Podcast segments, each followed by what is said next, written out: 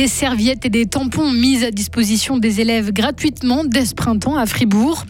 Un ouvrage pour se souvenir de ce qui ressort des journées de la culture organisées chaque 28 février. La prochaine arrive bientôt dans le canton. Et puis trois objets en votation en Suisse au mois de juin, c'est confirmé. Et le plus clivant, c'est toujours la loi sur le climat. Eh ben, le climat, il est toujours doux, hein, température jusqu'à 10 voire 11 degrés, avec peut-être des gouttes ce week-end, on verra. Voici le journal de Maël Robert. Bonsoir Maël. Bonsoir. Il y aura bientôt des distributeurs gratuits de protection hygiénique dans les écoles à Fribourg. Dans les écoles primaires, mais aussi dans les CO. L'exécutif de la ville de Fribourg l'a annoncé hier soir au Conseil général. Il concrétise ainsi une demande faite par le groupe des Verts début 2021 et notamment portée par l'élu écologiste Fabienne Ménétret. L'idée du postulat m'est venue déjà par ma propre expérience, de me dire qu'en tant que femme, d'assurer un produit euh, hygiénique de base avec une taxe à 7,7% de TVA, c'est pas tous les jours facile. Qu'il y a toujours ce ressenti de culpabilité ou de honte quand il s'agit d'aller demander à ses copines de classe ou à ses collègues euh, si euh, on n'a pas un petit tampon, une serviette dans son sac à main. Et puis après, ça m'est venu de mon expérience de prof où ben, j'ai vu des écolières euh, en situation vraiment de précarité, en parlant aussi avec des amis des services sociaux qui me disent que ben, oui, il y a quand même euh, statistiquement 25 000 personnes dans le canton de Fribourg qui sont en situation précaire et ça veut dire qu'il y a une grande partie de femmes qui ne peut pas aujourd'hui assurer son apport en protection menstruelle. Les distributeurs de serviettes et de tampons seront installés d'ici le mois de mai. Le conseil communal de Fribourg qui a aussi dit hier soir qu'il ne voulait pas afféminiser les noms de rues, comme le demandaient plusieurs élus. Il invoque notamment des raisons financières, mais il s'engage à baptiser avec des noms de personnalités féminines de nouvelles rues ou des nouvelles places qui seront créées à l'avenir. Aujourd'hui, 14% seulement des rues de la ville ont un nom féminin. Participer à la vie culturelle, est-ce un droit? Comment créer un espace interculturel? Voilà quelques-unes des questions qui seront abordées lors de la prochaine journée de la culture le 28 février à Fribourg. Journée ouverte à tous où acteurs culturels et citoyens sont invités à donner leur avis. Il s'agit de la quatrième édition de l'événement et justement pour ne rien perdre du contenu, un ouvrage en dresse le bilan. Il est sorti aujourd'hui. Il sera très utile selon Natacha Ross, chef du service de la culture de la ville. Il sert à conserver une trace de tous ces moments ces journées qu'on passe à réfléchir, parce que ça nous paraît hyper important de valoriser aussi tout ce qui a été fait. Donc, sous deux aspects. Un, il y a ce rapport qui est assez théorique, comme les journées, et puis surtout de valoriser ce qui a été concrètement amené. Par exemple, la régie culturelle, qui était un projet en 2020 et 2022 qui permettait d'amener la culture au centre dans des magasins vides.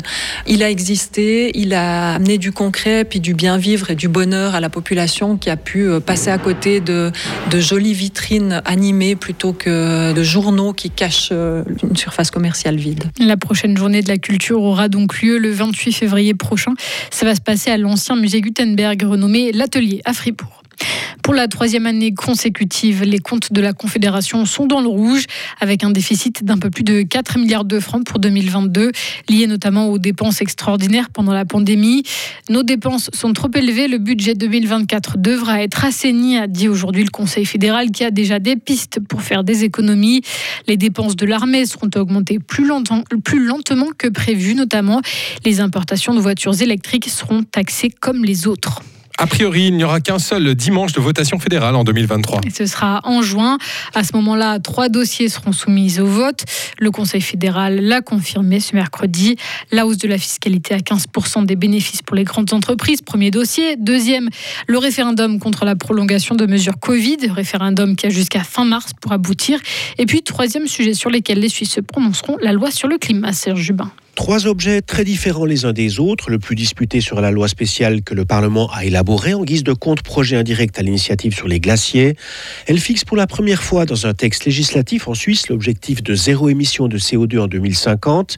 Elle prévoit un soutien de 3,2 milliards sur 10 ans pour le remplacement des chauffages à énergie fossile et pour encourager l'innovation dans les entreprises. Elle promeut aussi le développement du photovoltaïque. Deux ans après le rejet par le peuple de la loi sur le CO2, la loi sur le climat verra les mêmes fronts face à face, l'UDC contre tout le monde, l'UDC qui a fait aboutir le référendum avec plus de 100 000 signatures, l'UDC qui devra combattre le nouveau ministre de l'Environnement Albert Rusty. L'UDC enfin qui qualifie ce texte de poison, je cite, pour l'économie et les habitants. L'Allemagne va envoyer en Ukraine une quinzaine de chars de combat. Le ministre allemand de la Défense l'a dit aujourd'hui à l'issue d'une réunion à Bruxelles. D'autres pays comme la Norvège et la Pologne se sont aussi engagés à livrer des blindés que le président ukrainien réclame avec insistance pour aider ses troupes à contenir les attaques russes. Un nouveau drame en mer Méditerranée. Au moins 73 personnes migrantes sont portées disparues au lendemain du naufrage de leur navire au large des côtes libyennes, selon l'Organisation internationale pour les migrations. Sept personnes survivantes ont pu regagner la terre ferme et sont hospitalisées le bateau était en route pour l'Europe. Retour en Suisse où un centre d'innovation de la batterie inauguré aujourd'hui à Neuchâtel. Oui, d'ici trois ans, plus de 50 personnes devraient y travailler. Objectif que la Suisse soit performante en matière de stockage des énergies durables ou du contrôle intelligent des, des batteries. Aujourd'hui, l'Asie domine le marché. Elle produit à elle seule 90% des batteries utilisées dans le monde. On ira se recharger là-bas. Merci euh, Maëlle. voilà, c'est ça. Retrouvez toute l'info sur frappe et frappe.ca